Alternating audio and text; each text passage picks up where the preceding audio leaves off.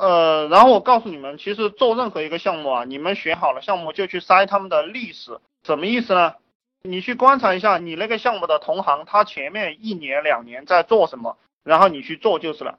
就是这个人是没有耐心的，人是没有耐心的，就是他做上一年两年，他赚了很多很多的钱，但是你放心，他一定不能坚持下去，然后他就会换，因为企业在最开始。就我们创业，一旦我们找到利润点了，它的增长是相当吓人的。特别是我们做网络项目，可能你第一个月赚了五千块，第二个月就变成三万了，第三个月就变成十万了，对不对？但是你在赚钱的过程当中，不断的赚钱，赚到半年或者一年过后，它就会到达一个瓶颈，甚至于说会走下坡路啊。这个时候就有很多人他就受不了了，就会放弃。那我们做项目的时候，就是要去找别人已经做好了的这种项目。就是他已经赚了很多钱，然后他又放弃了，然后这个时候我们就去干。很多人把项目开发好了，我们接着做就行了，就是这个样子的。实际上，一切知识都是历史，就是不管你学什么，不管你做项目也好，一切知识在历史上都已经有过了，然后你只需要把它抄过来就行了。就包括我们讲话也是这个样子的，我们讲话尽量要用这种词语，它的杀伤力是相当大的。呃，因为这个词语在人的脑海里都有，你每讲一句话，就会在别人的脑海里激活，就会在别人的脑海里激活。比如说我写说说，就有一个很明显的感觉，就是如果我的古语比较多啊，扔出去了过后，我就会发现啊，交钱的人会多一点。如果不用这些古语，就是这种既定的这种例子这种东西来讲的话，那么交钱的人就会很少。为什么？因为你用这种古代的汉语。它能够激发人的脑袋里的固有的那些宝库，他就会交钱，就是这个样子。兄弟们有问题吗？有问题就问哈，没问题，呃，我就给大家随便讲了。我们当老板的人，就是你要给自己设定一个原则，就是哪些事情，你比如说你跟员工的交流啊，还有就是跟客户的交流，对不对？要有原则，呃，哪些事情不能犯？比如说你的员工他打电话给你请假了，对不对？像这种人，你要立马把他开除，这就是我的原则。就这种屌人，他就算有能力，呃，当然有能力还是可以放一放，但一般的情况下，你都要把他开除，不要让他在你这个企业里面跟着你混，因为他经常破坏你的原则。而且你想啊，一个员工给老板打电话，对不对？他说我请一下假，呃，那么。我到底是批准他请假还是不批准他请假呢？对不对？他是强行来请假的，就是这样一个概念。这种人非常的讨厌。然后你批准了过后，别人都会跟着学。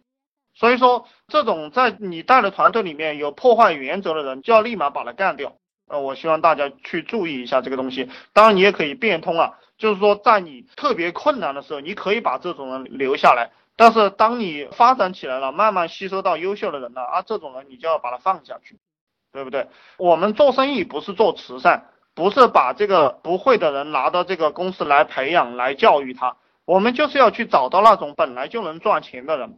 就是很多这个当老板的人，他把这个概念没有搞清楚，特别是创业的兄弟们，因为心态可能都还是绵羊的心态，抱着一颗都想对大家好，然后大家好吃好喝。给他带着，但这样肯定是不行的。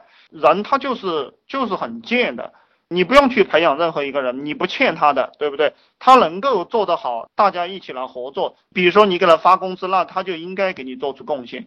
那他自己做不出来一番事业，你能做出来一番事业，对不对？他来跟着你做事，那么他就必须得老实一点，对不对？他必须得做出贡献，他能帮助到你，你才要他。他帮助不到你的话，他对你就是一个累赘。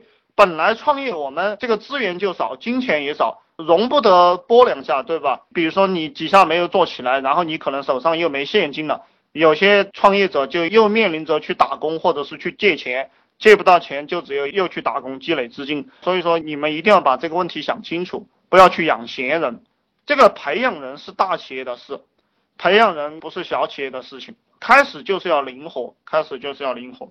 我觉得很多东西啊，我给你们讲过了。其实你把我以前的这些录音听了，你足够做项目、当老板、带队伍了。当然，知识是无穷无尽的，要每天你都要去学习。其实我现在的状态就是无时无刻不在学习、思考、学习。当老板，你主要的任务就是思考、学习，不是去做具体的业务啊。我希望你们真正的领悟到这个东西。用软件推广有被封号的危险，如何面对这种风险啊？你像这种，它又是一个非常基础性的问题，它属于技术性的问题，啊，这种问题我真的不知道怎么回答你。而且软件，比如说我们操作的软件也有好几个，对不对？我也不知道你问的是哪个，你问的我也不知道。我们的经验就是换不同的这个账号去回复，就是顶帖和回复，然后啊还要换 IP。你的这个 IP 一直都是那一个 IP，肯定封号的几率比较大的。然后不同的浏览器，就是我们会开六七个、七八个浏览器，谷歌三六零啊、百度啊，还有搜狗啊，还有腾讯浏览器，很多浏览器，你要不断去伪装成你是一个人在操作，这个就是做这个软件。然后我再给你讲一个概念，就是我们尽量不要去用软件，特别是大家没有出单的人，就是没有赚到钱的人。呃，我们一定要用手工去操作，因为用手工操作，你能理解很多东西。这个赚钱是你摸着摸着，经验就出来了，谁也代替不了的。如果用软件能赚钱，那么做软件人早他妈的发大财了。其实你用软件是赚不了什么钱的，这就是我给你的概念。不要想走捷径，凡是想走捷径的人都是笨蛋。这些理念啊，我希望你们一定要深入骨髓去理解这个东西。凡是想走。捷径的人都是笨蛋。就比如说我，我以前背书啊，就我发现我用技巧、用方法、用什么顺口溜去把那一篇古文背下来过后，我要不了多长时间我就忘了。这个就是走捷径。那有一些书籍，比如说《道德经》这种，我随口就能背。为什么随口就能背？我根本就没想到怎么去背，我就是每天念一遍，每天念一遍，天天念，天天念，它就形成了条件反射。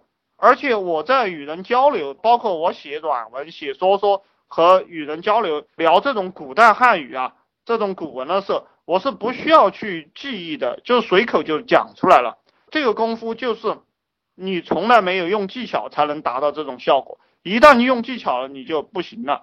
其实做任何事情都是这个样子，我们当老板也是个样子。当然，一般的老板，其实我以前也给大家讲了很多技巧。其实这些技巧啊，这个低端的人他越喜欢听这种技巧，越往上走的人他越不讲技巧。就是是怎么的，就是怎么的，就直接讲就行了。所以说，我们能赚钱也是这个样子啊，你就直接去做，先用手工练，练到一定的程度，你觉得那个东西确实是需要软件来代替了，你都用软件来代替。而且我都不建议你用软件代替的。其实我们有几个伙伴是用软件在做，每天消耗两百多块钱，就一个人啊，消耗两百多块钱的这个软件的费用，几个人的话就差不多七八百、一千多了吧。有些人没有用这个软件去做哈，你用这个软件去做，你什么都不懂，然后我们还不如把这个钱省下来去请员工，对不对？你请个客服，呃，你们那个地方如果经济不发达的话，两千多块钱就能招个客服，两三千块钱你就让他去做嘛，赚到了钱给他拿提成，这个样子其实是最划得来的。